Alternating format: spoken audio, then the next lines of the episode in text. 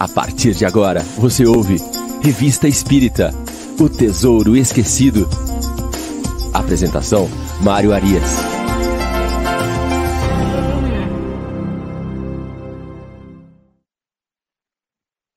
Olá, olá, muito bom dia, amigo ouvinte da Rádio Idefran. Estamos de volta com o programa Revista Espírita O Tesouro Esquecido. Hoje é sábado, dia 10 de abril de 2021 e nós estamos aqui abrindo a manhã de estudos ao vivo da Rádio Idefran. Agora, Revista Espírita O Tesouro Esquecido. Às 10 horas, nós temos o Livro dos Espíritos em Destaque e às 11 horas, o Chico Cruz vem chegando com o Evangelho no ar. Vem chegando com a gente aqui, é muita estudo, é muita. É, é, são vários programas. Vamos beber da água limpa, vamos beber direto da fonte de Kardec. Vamos pegar ali, extrair os ensinamentos direto da fonte. Vamos lá. Nós estamos entrando agora, nosso programa de número 55. Vamos entrando no mês de fevereiro de 1859. Vamos lá, todos os programas estão disponíveis no nosso canal do YouTube, lá na playlist do Revista Espírito Tesouro Esquecido. Nós já temos aqui alguns companheiros conosco, Arlete Biali, a Irene Pimenta, Miriam Farias, lá de Balneário Rincão, a Gabriela Lopes, Tânia Vasconcelos e a Elô Ribeiro. Todos já chegando aqui conosco. Faça como eles, deixa aí o seu bom dia, dá o seu joinha lá no nosso vídeo. Vamos compartilhar, vamos divulgar Kardec e a Rádio Idefran. Começamos então nosso artigo de hoje, o primeiro artigo de fevereiro de 1859, tem como título é, Escolho dos Médiums. Kardec vem durante as revistas espíritas, normalmente ele estrutura a revista com um texto mais longo, um texto doutrinário, logo como o primeiro texto do fascículo mensal. Depois ele vai recheando esse, esse, esse fascículo com histórias, com comunicações, com a, familiares de além-túmulo, com curiosidades. Então, este não é diferente, ele começa com este texto Escolho dos Médios, né? Esses escolhos são os problemas encontrados no processo mediúnico. É interessante fazermos uma observação aqui, que este artigo, escrito em fevereiro de 1859, foi escrito antes da publicação de O Livro dos Médiuns. Então, ali Kardec vinha depositando na revista espírita todo um arsenal de artigos que iria explicar a mediunidade, iria ali apresentar o que era a mediunidade e de que forma ela se processava. Nesse caso aqui, ele vai fazer uma introdução, é, novamente esclarecendo o que é, ele se referia quando ele falava na mediunidade e nos médiums, e vai depois se concentrar nos problemas que a mediunidade encontra. Por isso, o título do artigo, O Escolho dos Médiums. Né? Escolho não é escolha de escolha, é escolha de problema. Né? Então, quais os problemas que a mediunidade e os médiums têm que enfrentar dentro do seu processo. Artigo muito interessante de cunho doutrinário aqui. Ele começa, então, falando sobre a definição de mediunidade. Quando ele falar em médium neste artigo e em todo a, a, a, o seu trabalho aqui, sobretudo em 61, quando ele entra no livro dos médiums, quando ele vai classificar médium, do que é que ele estava falando ali. Né? Então, ele começa dizendo o seguinte, que a mediunidade ela é uma faculdade multiforme, então ela apresenta várias nuances em seus meios ali e nos seus efeitos. Então nós vemos que temos ali a mediunidade uh, de psicografia, de psicofonia, de desenhos, enfim, de vidência. Então a gente tem várias, vários tipos de mediunidade e também temos vários graus de intensidade. Nós vimos, inclusive, no programa passado, naquele artigo que nós analisamos, uh, falando dos anjos guardiões, escrito por Santo Agostinho e São Luís, nós vimos que nós, todos nós temos contato com o nosso anjo guardião. Uma vez que temos contato todos com este espírito, né, de uma ordem superior à nossa, que está no planeta Terra para nos acompanhar e nos auxiliar, é, trata-se aí de um processo mediúnico. Então, Kardec ali definiu: nesta medida, todos somos médiums. Porém, aqui neste artigo, ele vai separar, ele vai falar: olha, é, do ponto de vista da comunicação espiritual, da influência espiritual, sim, todos somos médiums. Mas aqui, quando ele está se referindo a médium neste artigo, e também lá no livro dos médiums, ele está se referindo aos médiums ostensivos, aqueles médiums que produzem efeitos mais evidentes. Então, é um médium psicofônico, psicográfico, ele não está aqui, é, neste momento, referindo-se a médiums falando de todas as pessoas. Esta é a primeira coisa que ele coloca aqui dentro deste artigo, para a gente separar.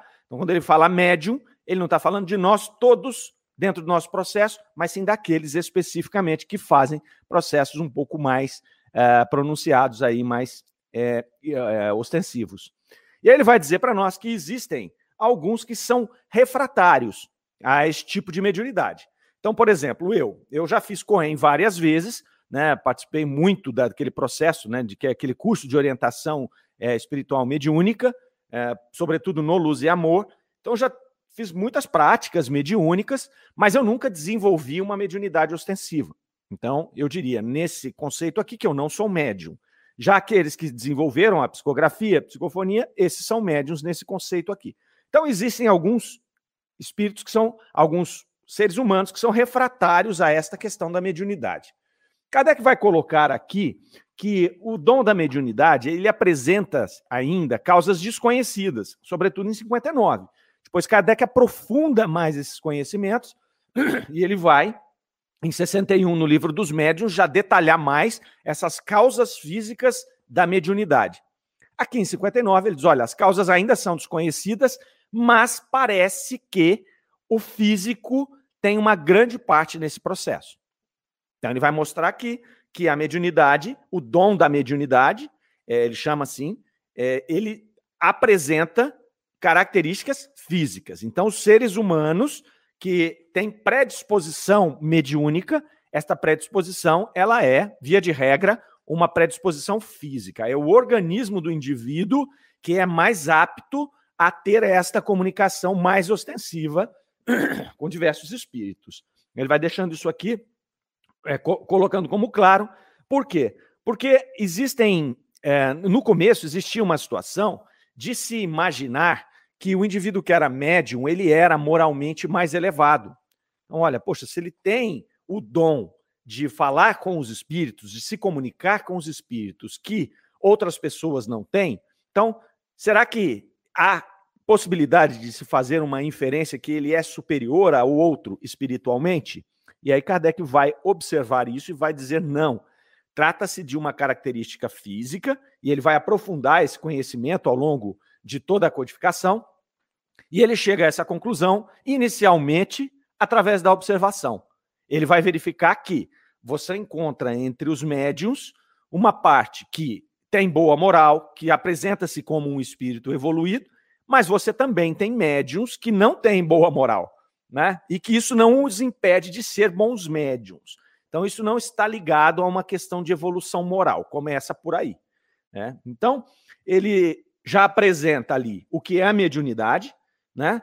É, quem são os médiums, que podem ser ali qualquer pessoa que tem essa característica física, e aí ele vai fazer uma colocação é, dizendo para que as pessoas que tentassem fazer o exercício de mediunidade e fracassassem, né, é, não tivessem sucesso, como foi o meu caso, eu fiz vários exercícios ali e eu não consegui desenvolver a mediunidade. Então, Kardec faz aqui é, uma colocação de que é essas pessoas elas não precisam se imaginar inferiores a qualquer outra que conseguem. E faz até um alerta aqui, fala, olha, na boa você não perdeu muita coisa, né? Porque a mediunidade que muita gente acredita ser um dom né, maravilhoso, que vai me trazer uma série de coisas positivas, ela vai trazer também uma série de situações complicadas, complexas, muita responsabilidade, né? uma presença ostensiva de espíritos à nossa volta, que muitas vezes é difícil lidar.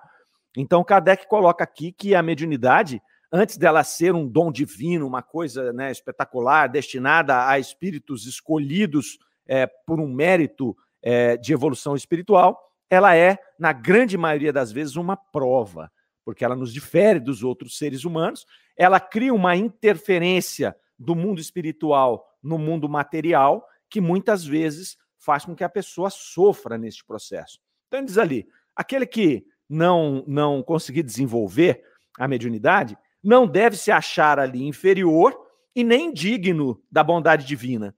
e também não deve se achar, se achar afastado da espiritualidade superior. É importante isso, porque o fato de você ser médium não significa que você está em contato com a espiritualidade superior.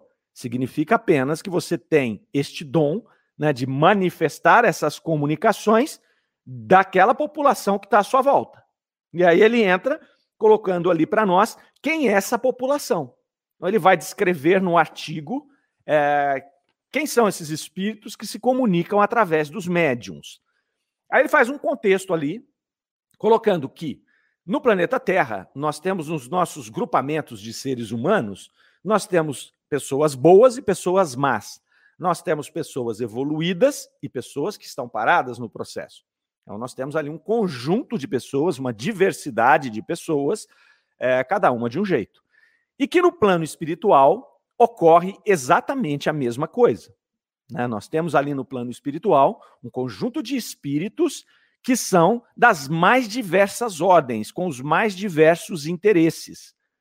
Então, é importante você observar que o fato de você ser médium não te conecta especificamente com a espiritualidade superior. Ele te conecta com todo esse mundo né, espiritual, que todos nós estamos conectados, mas o médium com uma percepção muito maior.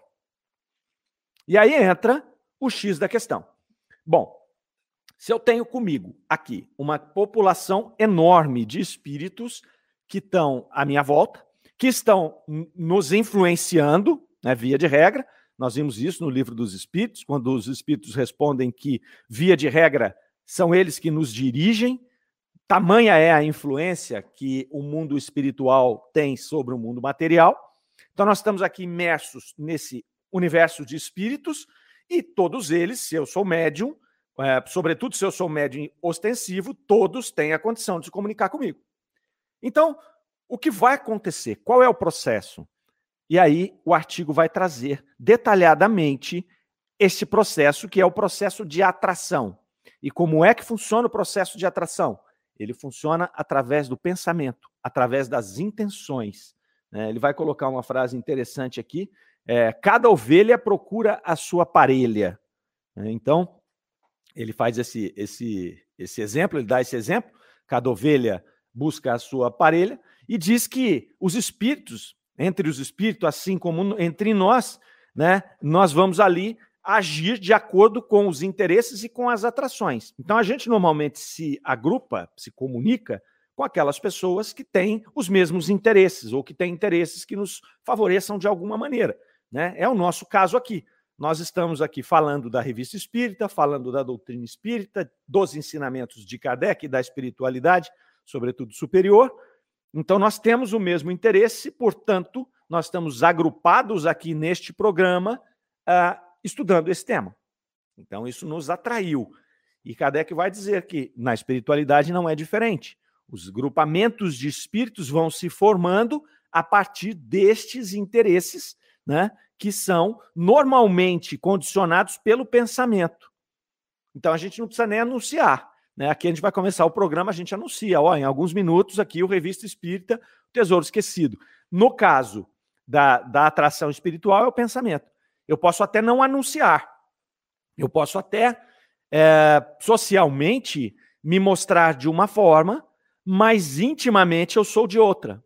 Então, às vezes, eu consigo controlar os meus sentimentos, controlar os meus atos, e eu me mostro para a sociedade como uma pessoa boa, ponderada, mas por dentro eu sou uma pessoa invejosa, orgulhosa, eu tenho pensamentos ruins. Que tipo de espírito eu vou trazer para mim? Os espíritos que eu consegui passar através dessa convenção social de quem eu sou? Ou os espíritos que estão vendo, estão lendo o meu pensamento? São esses espíritos que estão lendo o meu pensamento é que vão se aproximar de mim. Porque os espíritos não têm convenção social.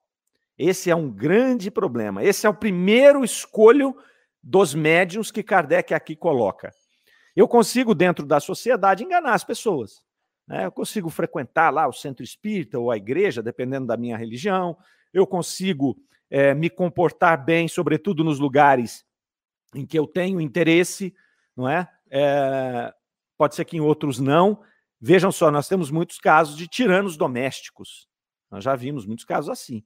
Pessoas que são muito boas na sociedade, tem muitos amigos, respeita os amigos, ajuda os amigos, mas em casa ele é um tirano, né? ele inferniza a vida de todo mundo que está lá. Então, muitas vezes o que acontece é que a convenção social faz com que a gente se mostre de uma maneira e nós somos intimamente de outro. Para a espiritualidade, o que vai valer é o íntimo. Né? O que vai valer são os meus pensamentos, são os meus sentimentos, é a atmosfera fluídica que está à minha volta, criada por mim mesmo. Este é o mecanismo de atração desses espíritos, de atração desta população né, de seres que estão é, no plano espiritual e que vão ali, cada um, buscar a sua parelha, sem nenhuma convenção social. Eles vão chegando e vão se aproximando. Então, esse aqui é o primeiro trecho deste artigo muito interessante. Nós estamos aí o pessoal chegando conosco aqui, a Leandra Alves, a Carol Garcia, lá de Uberaba, filha da Gabriela, bem-vinda, Carol. A Fátima Santos, lá de Piracicaba. Marisa Arruda, a Tati Oliveira, do Luz e Amor, lá mais um dia de aprendizado. E o Marcelo Silva também chegou com a gente aqui. Né? Vamos lá, deixa seus comentários aí. Se alguém tiver alguma questão, alguma complementação sobre o tema que nós estamos estudando, fique à vontade. Vamos interagindo aqui né? Porque aí a gente aprende melhor, a gente aprende juntos. Podem aí colocar perguntas e se eu souber, eu dou a minha opinião, e se eu não souber, os próprios colegas que estão nos acompanhando aí complementam para nós. Vamos lá. Então ele fez essa primeira introdução, disse para nós ali que a, o médium é aquele que tem esse contato ostensivo, que essa população é uma população variada, assim como nós vemos aqui no plano material, é, que esses espíritos estão o tempo todo em contato conosco, nos influenciando de alguma maneira, e que esta influência se dá através do pensamento, que a força da atração se dá através do pensamento. E normalmente, ele vai dizer aqui, nos grupamentos, isso se dá a partir do pensamento dominante. Isso é muito interessante também. Quando a gente vê, por exemplo, quando nós vamos numa casa espírita, nós somos espíritas aqui, vamos usar o nosso exemplo, e a casa espírita está bem harmonizada, né? Normalmente ali é onde ocorrem vários, vários trabalhos ali de vibração, voltados para a caridade, de desobsessão, também voltados para a caridade. Você cria uma atmosfera fluídica naquele lugar, que é esse pensamento dominante, né? baseada em fluidos positivos, em pensamentos positivos, pensamentos de caridade, de amor, pensamentos de comunhão com Deus e com a espiritualidade mais alta. Então você cria essa atmosfera fluídica. Quando nós chegamos nessa casa espírita, normalmente a gente se sente bem. Você se sente leve, você se sente ali quase que abraçado por espíritos superiores, porque são esses os que são atraídos para esse local. Do mesmo modo, quando você entra em um ambiente em um ambiente carregado de maus pensamentos, de pensamentos mundanos, de uma atmosfera fluídica muito materializada, não é? Ah, um bar, um, um local é, de, de, de, baixa vibração, onde a sensualidade predomina, né? onde o uso de entorpecentes predomina, você vai ter ali uma população espiritual que faz, é, que se aproximou daquele local buscando justamente essas sensações ou estando com pessoas que estavam buscando essas sensações. Então, a primeira coisa que ele nos deixa claro aqui é esta seleção. São os nossos pensamentos e o pensamento do conjunto que nós frequentamos que vai fazer este primeiro movimento de atração desses espíritos, né, trazendo, colocando para nós ali. E aí ele segue no artigo informando que esses espíritos que nos cercam, eles não são passivos. Né? Eles são uma população inquieta e eles estão em contato conosco o tempo inteiro. Então, eles estão nos excitando o tempo inteiro, nos impulsionando para o bem ou para o mal, dependendo de como é o grupo que nós atraímos para nós mesmos. Não é? E eles não interferem no nosso livre-arbítrio, mas de ordinário eles nos dirigem, porque nós estamos sintonizados com esse pensamento e eles vão nos conduzindo ali, vão nos intuindo talvez até de maneira que nós não percebemos, mas eles estão ali fazendo né, esta condução. Então, não é uma população é, passiva. Isso vale para qualquer tipo de mediunidade, inclusive para nós, no meu caso, que eu dei o exemplo, que não sou um médium ostensivo. Né? Eu tenho essa população de espíritos que estão aqui à minha volta e eles estão me influenciando em pensamento. Qual é a diferença do médium ostensivo? O médium ostensivo sabe que está acontecendo isso. ele consegue identificar que ele está tendo uma influência espiritual. Quem não é médium ostensivo fica um pouco pior nessa hora, né? Porque apesar dele não ter o, assédio direto do espírito que está ali, né, o influenciando, ele tem talvez uma capacidade um pouco melhor de identificar e dizer: opa, peraí, isso aqui é um espírito que está me influenciando. É? Então, antes de ser um problema, isso é uma ferramenta. Né? Mas, de todo jeito, todos nós estamos aqui cercados por essa população que está né, nos, nos, é, nos influenciando de alguma maneira.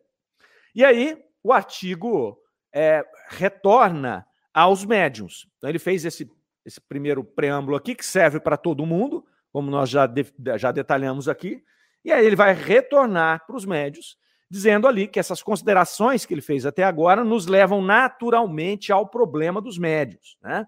Então, lá, como todas as criaturas, eles são submetidos à influência oculta dos espíritos, bons e maus.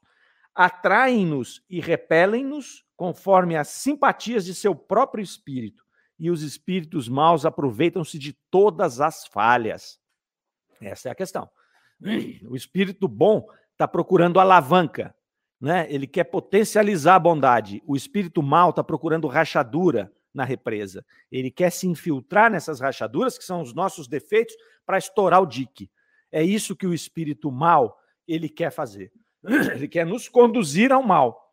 Né? Então, o espírito bom ele precisa de apoio, ele precisa dessa alavanca para poder ampliar o mal. E o espírito ruim ele só precisa de falhas, pequenas falhas que ele vai potencializando e vai concluir o seu processo de nos, a, a, de nos atrapalhar, de atrapalhar a nossa caminhada. Isso aí se dá a, ah, por uma simples maldade, ele é assim, ele quer fazer mal para as pessoas, e também se dá, em alguns casos, por conta de relacionamentos anteriores que nós tivemos, que não foram bem resolvidos e que transformaram-se em processos obsessivos, em processos aí é, de, de tentativa de vingança que faz com que esses espíritos se aproximem de nós. Quando nós, através das nossas más inclinações, deixamos essas frestas abertas, é aí que eles vão se infiltrar para poder estourar este dique que é o nosso livre-arbítrio e conduzir a nossa vida. Como Kardec aqui está falando dos médiums, ele começa a dizer a respeito dessas infiltrações desses espíritos, ele está falando do, dos escolhos, dos problemas dos médios, como se dá essas infiltrações desses espíritos dentro do processo mediúnico é, formal, não é?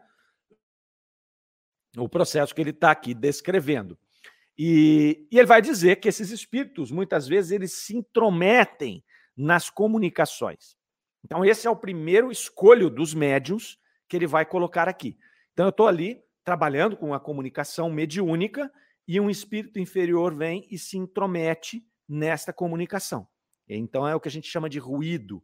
Este ruído, ele pode se dar através da interferência do próprio médium, do espírito do médium ou do conjunto de pensamentos que o médium tem no seu subconsciente ali, que vai interferir nas comunicações mediúnicas, ou nesta interferência de espíritos que já tem este objetivo, né, de atrapalhar. E aí ele vai e se infiltra nas comunicações mediúnicas. Kardec vai fazer aqui uma ele vai fazer aqui uma, uma, um apontamento agora que é muito importante. Quando nós falamos nesses espíritos, que são os espíritos inferiores, que estão ali tentando influenciar o processo mediúnico, que é o tema aqui do nosso estudo de hoje, eh, nós não podemos nos esquecer que esses seres eles não estão mais ah, na roupagem humana. Eles não estão mais com a limitação da matéria.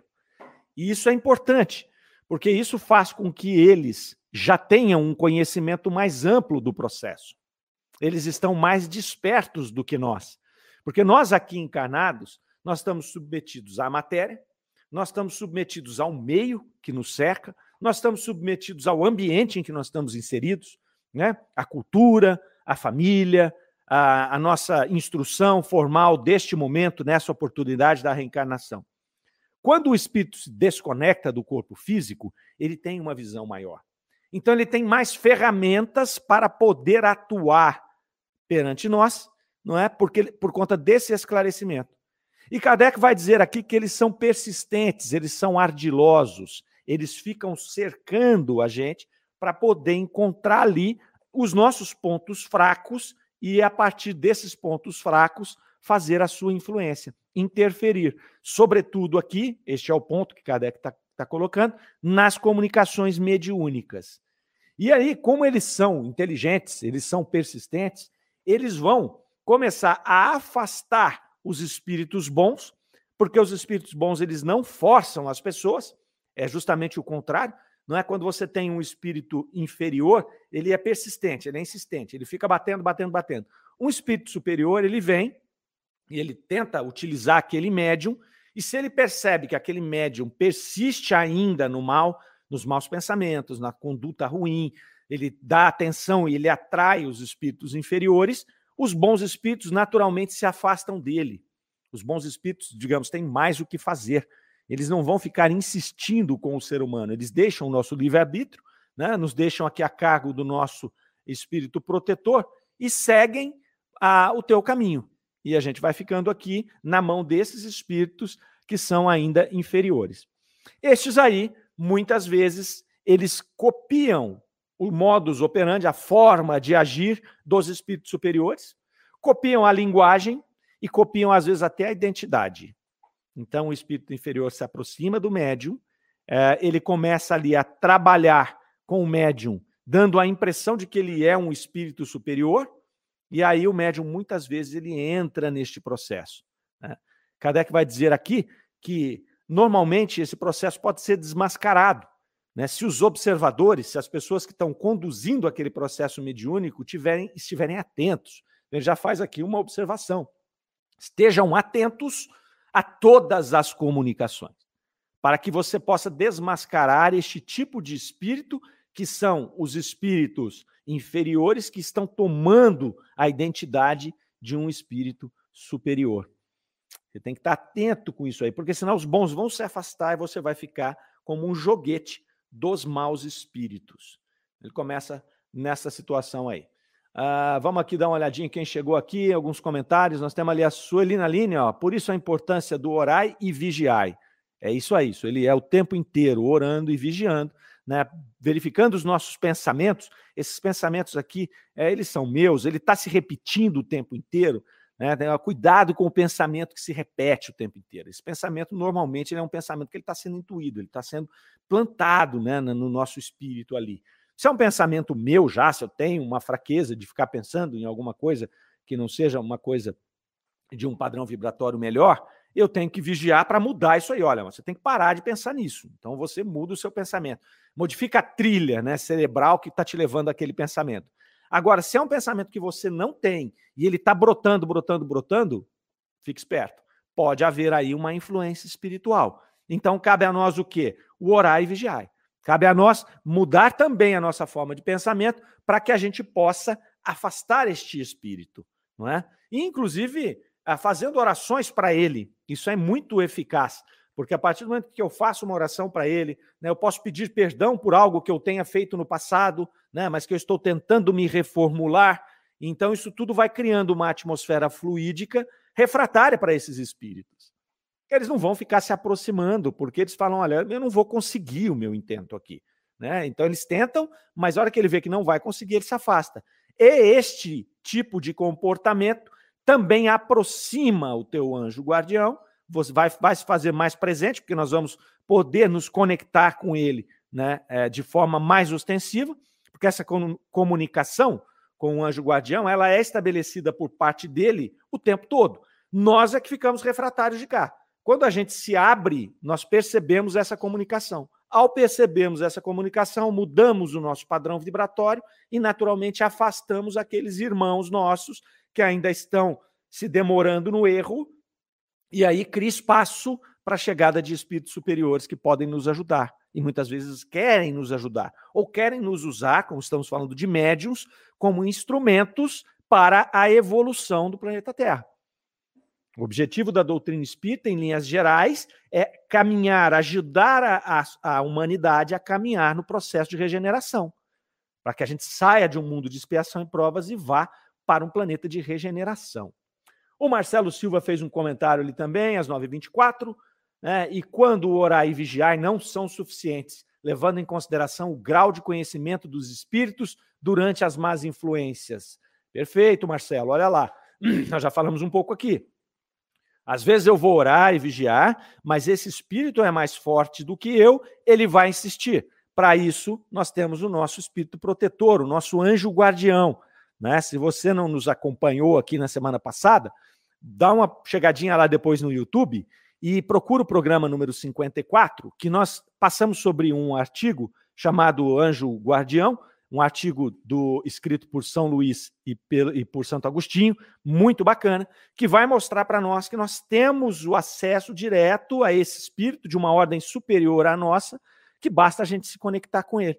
Então, se eu estou aqui orando e vigiando e não consigo sozinho, eu tenho o meu anjo guardião, né? Nós aqui, como na grande maioria, espíritos da terceira ordem, nós vamos ter o nosso anjo guardião, um espírito da segunda ordem, uma ordem superior. Então ele tem uma força tremenda para nos ajudar, né? E ao nos ajudar, ele potencializa essa nossa força, fazendo com que a gente consiga impedir o impacto deste desta influência negativa que está chegando sobre nós aqui. Quem está conosco é o nosso querido Antônio Carlos Essado, nosso mestre amigo do coração, lá do Luz e Amor, amigo de três décadas, a quem a gente deve muito do pouco conhecimento que nós temos. O Tonhão está aqui, ele colocou para nós. Antônio Carlos, um grande abraço, meu querido. Um grande abraço para você, para Marlene, para toda a sua família aí. A Leandra Alves também ali, ó. Tem horário específico para se comunicar com os anjos? Nenhum. Eles estão à nossa disposição 24 horas por dia. Eu também recomendo que você faça ali é, é, a visita no programa anterior, que está lá no YouTube, uh, Leandra, para que você veja como funciona esse processo. O nosso anjo guardião, ele não está aqui do nosso lado o tempo inteiro. Não. Ele é um espírito superior, ele é um espírito, provavelmente, no nosso caso, da segunda ordem. Então, às vezes, ele está até habitando um outro planeta, ele está lá, às vezes até encarnado em outro planeta. Mas como ele tem esta missão, que ele foi designada por Deus e foi aceita com total carinho por parte dele, faz parte do teu processo de evolução também, ele se conecta conosco via pensamento. Então, no momento em que eu estou aqui, que eu peço ajuda do meu anjo guardião, ele pode estar onde ele estiver. Pum, ajuda, o pensamento dele se conecta ao meu e ele vai me dar a intuição, ele vai me dar o apoio necessário. Então, é 24 horas por dia. É assim, igual a Rádio Defran, 24 horas por dia. Pode ligar lá qualquer hora que a gente está no ar, seja com uma música, com um programa, com uma palestra. O anjo guardião é isso, com uma potência muito maior. Então ele atravessa, atravessa qualquer tipo de barreira planetária, física e está do nosso lado. Temos que aproveitar. Somos nós é que criamos a barreira, tá? Leandra, não, é, não são eles. Eles não estão ali, ó, desculpa, eu estou ocupado, você está me chamando agora, mas depois eu te retorno. Não, negativo. Você conectou, você pediu ajuda, ele está com você o tempo inteiro. Por isso que é super importante, gente, quando nós levantarmos, a primeira coisa que vamos fazer no dia é uma oração, uma conexão com o nosso anjo guardião. Vamos pedir a ele que esteja conosco, vamos pedir para ele as boas influências do dia, para que ele nos intua, para que nós estejamos abertos para receber essa intuição, porque ele está lá o tempo inteiro. E também ao deitar, né? antes de nós irmos dormir, vamos ali fazer também uma prece, uma conexão com esse anjo guardião, para que ele nos ampare no despreendimento do nosso espírito no momento do sono. Né? O momento do sono é um momento extremamente importante para a nossa vida espiritual, porque é ali que a gente se desconecta do corpo físico e ali a gente vive experiências no campo espiritual. Ali a gente encontra com pessoas, com, com, com afetos, com desafetos. Ali a gente tem conexões mais próximas do nosso anjo guardião. Então a gente se conectar no momento em que levanta e no momento em que vai deitar com este espírito é fundamental para que a gente possa caminhar neste processo evolutivo, tá certo? O Eurípides Montandon chegou com a gente ali, mandando um bom dia. Eurípides que vai estar conosco agora mesmo no Livro dos Espíritos em Destaque, às 10 horas. Seja muito bem-vindo, Eurípides. Um bom dia para você. Vamos lá, então. Seguindo aqui no nosso artigo, Kardec falou dessa aproximação dos espíritos superiores, né? E que a escolha desses espíritos superiores, ela vai se dar através desta intenção do médium ali, né? Ele não vai se aproximar daquele que tem a, a familiaridade com os espíritos levianos, a menos que haja uma necessidade, a menos que ele não encontre outro médium para se manifestar. Isso é muito bacana, porque é o seguinte: nós somos uma população que habitamos um, mundo de expiação e provas, ah, portanto, a grande maioria, a esmagadora maioria de nós, somos espíritos da terceira ordem, e por sermos espíritos da terceira ordem, nós estamos aqui ah, convivendo entre nós com os nossos defeitos, né, burilando esses nossos defeitos, tentando evoluir, cada um numa velocidade. A espiritualidade precisa trabalhar. Né? Os espíritos superiores precisam fazer as suas comunicações mediúnicas, é, precisam nos auxiliar no nosso processo evolutivo. E aí eles vão o quê? Procurar bons médiums, procurar médiums que estejam trabalhando na sua reforma íntima, médiums que estejam ali é, elevando a sua autoridade moral para que ele possa se, a, se afastar dos espíritos inferiores e se conectar com os superiores. Mas muitas vezes eles não encontram. Então eles usam o médium que tem à disposição. Então é isso que Kardec está dizendo aqui. Eles escolhem os espíritos que têm mais familiaridade com a espiritualidade superior. Mas quando eles não encontram, eles usam o médium que tem mesmo, o médium que dá. É o que tem ali. Né? A gente sempre usa, quando a gente trata desse tema nos nossos estudos, a gente sempre usa uh, uma, um exemplo de uma enxada. Né? Então, um trabalhador rural que vai fazer lá, vai, vai capinar alguma coisa, ele normalmente ele deixa a enxada dele afiada. Então, ele tem uma lima com ele, ele prepara a enxada, ele deixa a enxada afiadinha e ele vai trabalhar, ele vai capinar com esta ferramenta boa, amolada. Um dia ele esquece a lima, ele não tem, ele começa a trabalhar, a enxada perde o fio, ele não tem outra enxada e ele não tem a ferramenta para molar. O que, que ele faz? Ele vai com aquela enxada mesmo.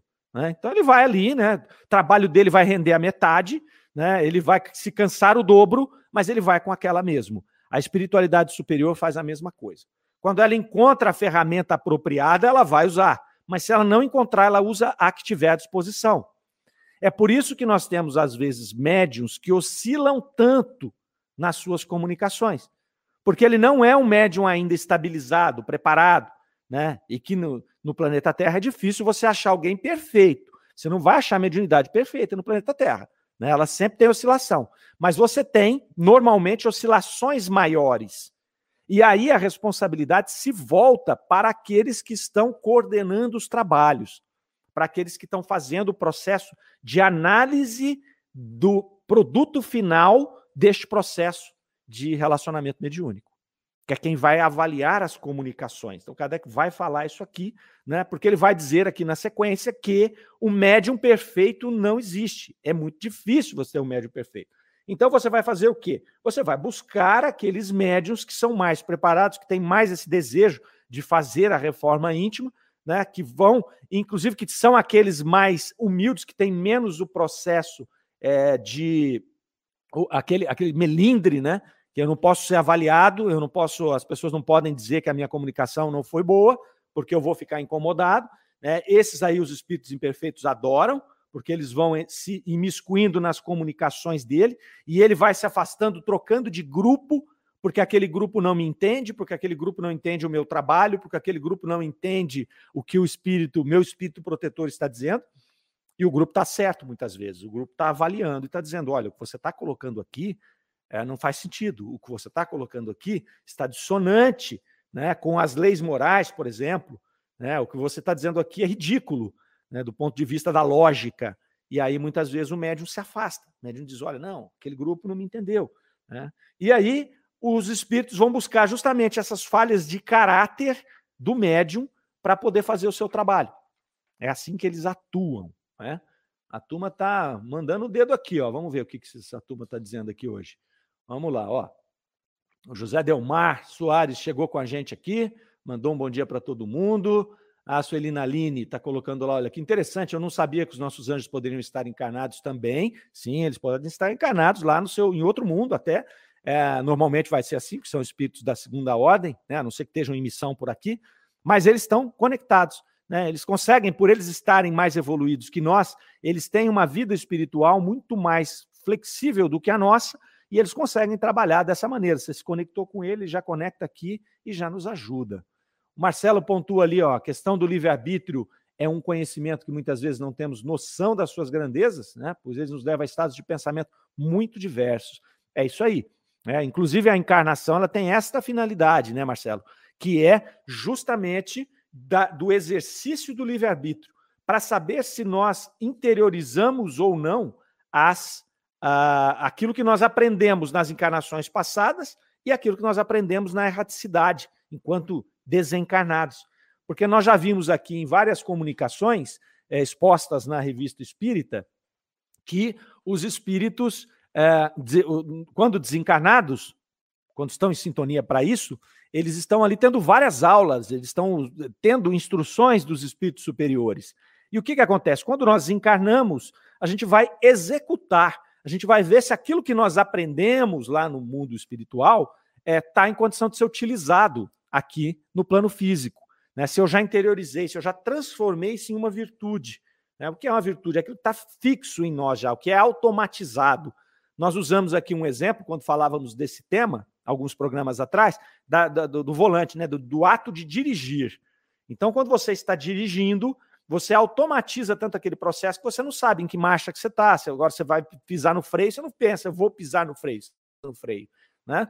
E é tão automatizado esse ato. Né? Ontem eu viajei durante longas horas e quando eu entro numa viagem longa, assim, estava sozinho, é, muitas vezes eu entro num ponto automático, estou pensando em outra coisa que eu não sei nem onde eu estou. Aí eu tenho que olhar a paisagem assim e falar, ah, eu já passei tal cidade, eu estou chegando em tal cidade né? Pela paisagem, por pontos de referência, você consegue identificar. É assim que a gente tem que fazer com as nossas virtudes, elas têm que ser absolutamente naturais. Então eu tenho que emanar amor, eu tenho que amar incondicionalmente de maneira natural. Isso é um processo de aprendizado. A gente está lá, a gente é criado simples e ignorantes, como um princípio espiritual. Nós vamos adquirindo todas as nossas características, tanto físicas, mentais, como espirituais, as nossas virtudes, e a gente vai ampliando essas virtudes e tornando-as natural. É isso que o nosso livre-arbítrio está aqui fazendo, né? permitindo que a gente siga esses caminhos e vai uh, interiorizando essas virtudes ou os defeitos. Nós estamos aqui para interiorizar virtude, não é? Defeito nós já temos de sobra, que a gente já vem trazendo aí de, de milhares e milhares de anos que a gente vem reencarnando aqui. Nossa, nosso grande desafio é diminuir a quantidade de defeitos e aumentar a quantidade de virtudes, de qualidades e transformar essas qualidades em algo absolutamente natural. Quando uma coisa é natural, eu não faço diferente, eu não consigo fazer diferente. Né? Então você não dirige de maneira diferente, dirige sempre igual. Por quê? Porque isso já é automático em você. Né? Então eu vou ligar o carro, vou colocar a primeira marcha, não fica pensando nisso mais, é automático. É isso que a gente tem que fazer com as nossas virtudes. Vamos ver o que a Elô Pinheiro ponderou aqui para nós? Olha lá, muitas pessoas chegam ao centro espírita esperando um milagre instantâneo. Nestas sessões de desobsessão e apometria, a pessoa é tratada e orientada. Porém, saindo de lá, vamos lá, a pessoa volta à sua vida comum e aí as influências retornam. É, a pessoa volta, é isso, volta à, influência comum e as influências retornam. A pessoa volta à sua vida é, e o estudo sobre a espiritualidade e as leis se faz necessário para uma reforma íntima, senão nada muda. Exatamente. A complementou aqui o que a gente acabou de falar, não é? Que uma coisa é o que a gente está fazendo quando nós estamos estudando, quando nós estamos numa reunião mediúnica, a gente se predispõe a amplificar as nossas virtudes, as nossas potencialidades positivas, mas quando nós saímos dali, acontece o quê? A maioria de nós volta para onde estava lá, ela concluindo, ó, a maioria das pessoas não entendem que a mudança em sua vida depende no mínimo de 50% dela mesma. Olha, 50% ela foi bastante generosa aí, né? É, eu acho que representa 90%. Né? Nós temos 90% da direção da nossa vida. E temos 10% dessas influências. Então, é, o problema é que muitas vezes a gente potencializa tanto as coisas negativas que fica fácil para esses espíritos nos conduzirem. Não é? Então, é, cabe a nós. É fácil? Não, não é fácil. Né? O nosso livre-arbítrio ele é dominante. Então, se eu não quero fazer, eu não vou fazer. É o meu livre-arbítrio. Mas se eu cedo a essas influências, aí é, eu vou fazer uma, um jogo fácil, né? Eu vou, eu vou fazer esse jogo fácil para essa espiritualidade ali. É, o Leonardo Gonçalves ali chegou conosco também. Muito obrigado por mais um sábado de estudos. Gratidão. É, nós é que agradecemos a companhia de vocês todos aí. Ó. Nós já estamos só aqui no YouTube com 32 pessoas nos acompanhando ao vivo. É, isso é muito bacana. Nós temos mais um, uma parcela grande lá nos ouvindo na rádio, no seu aplicativo. E depois, ah, no momento em que passa o programa, a gente vai vendo mais pessoas que vão chegando aí e vão trabalhando conosco, vão nos acompanhando aqui nesses estudos. É, nós aprendemos juntos com todos vocês aqui. É uma grande alegria estar aqui. Bom, aí o artigo vai continuar. Esse artigo é um artigo grande. Os primeiros artigos normalmente eles são maiores, é, os primeiros artigos de cada fascículo de cada mês. E nós vamos continuar esse artigo no próximo programa. É um artigo que vale a pena a gente estudar ele detalhadamente, porque ele vai, inclusive, formar uma base teórica que vai nos ajudar nos, na, nas outras matérias, nos outros artigos que vão ser colocados na Revista Espírita ainda nesse mês de fevereiro de 59, tá certo? Então a gente vai chegando aqui ao final desse nosso programa de hoje, agradecendo mais uma vez a companhia de todos vocês. Convido vocês a assistirem o Livro dos Espíritos em Destaque agora, que nós vamos começar às 10 horas, hoje com a apresentação do Fernando Palermo, e depois o Evangelho no Ar com o Chico Cruz. Tá joia? Desejo a todos aí um excelente final de semana, que todos fiquem com Deus. Até a próxima. Rádio Defran é amor no ar. Grande abraço. Você ouviu Revista Espírita O Tesouro Esquecido.